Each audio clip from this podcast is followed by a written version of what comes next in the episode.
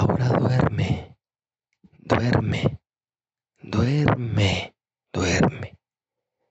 ¿Qué, ¿Qué estoy haciendo? Nada, solo llamando a tu atención. Bienvenidos a Contratesis. He tenido la suerte de estudiar y practicar hipnosis.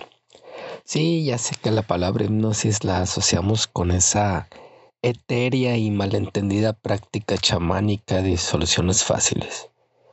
Pero aparte de que te deja muchas satisfacciones profesionales y personales, conoces mejor al ser humano.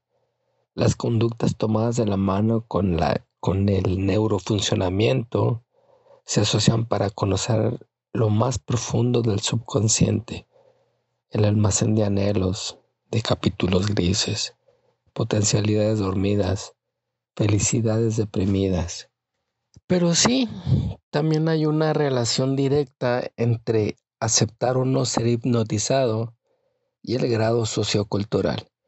Regularmente las personas con mayor nivel sociocultural o que su cognitivo ha sido más exigido, no sé, profesionistas, teólogos, autodidactas, con disciplinas atléticas, con altos mandos en el trabajo, etc. Son las personas más abiertas para someterse a esta práctica. Y claro que, ¿quién no quiere asomarse a su subconsciente sin miedo alguno, con la guía de una persona igual que tú, sin fármacos, sin inhibiciones, sin deidades raras, sin misticismo, sin líneas metafísicas, ciencia pura? Y resulta muy gracioso, pero a la vez frustrante cuando le planteas a alguien que si acepta someterse a una sesión de hipnosis y una de las respuestas es, yo no creo en la hipnosis ni en la brujería. Y digo que es muy frustrante porque te marca una línea generosamente explícita del nivel sociocultural de la persona, donde ni siquiera el intento por explicar cabe en este espacio. Simplemente das gracias y cambias de tema. Y bueno, esta introducción solo fue para llevarte al tema que quiero exponerte. Me han preguntado acerca de la nocividad de las redes sociales con relación al subconsciente. ¿Quién me ha preguntado? Pues nadie.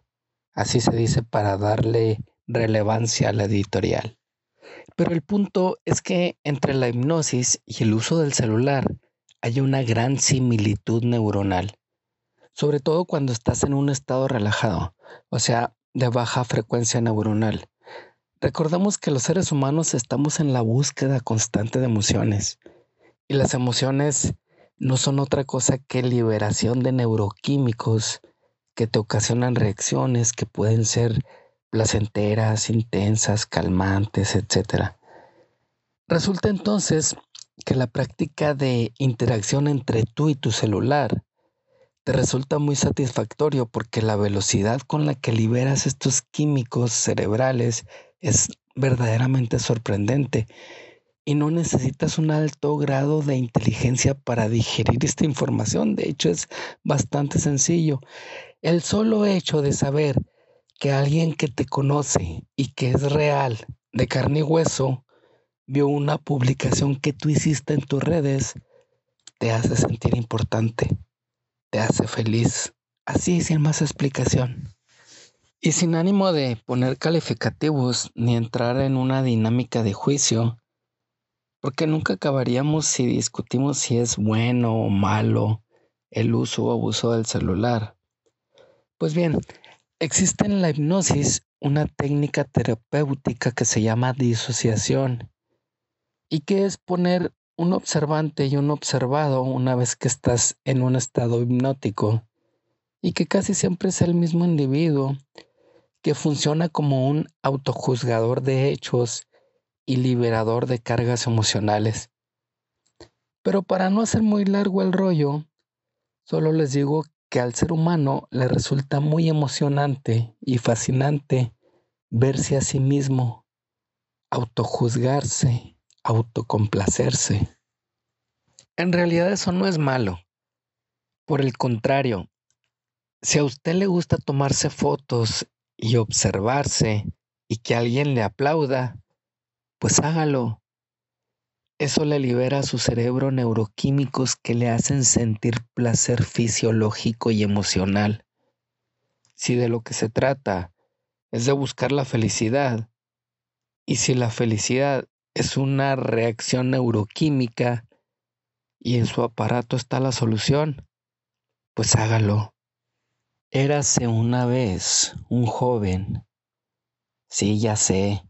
Siempre los érase una vez deben de ser al principio, pero hoy la dislexia editorial me tiene poseído. Érase una vez un joven bellísimo llamado Narciso que cada mañana iba al agua a contemplar su belleza. Hasta que un día, gracias por escucharnos. Detrás de audios, agradezco la creatividad de Karina Ibarra. Yo soy Gabriel Castañón y los espero la siguiente semana. Invitamos a todos ustedes a compartir sus opiniones y sugerencias al correo electrónico unacontratesis.gmail.com. Y claro, gracias por escuchar.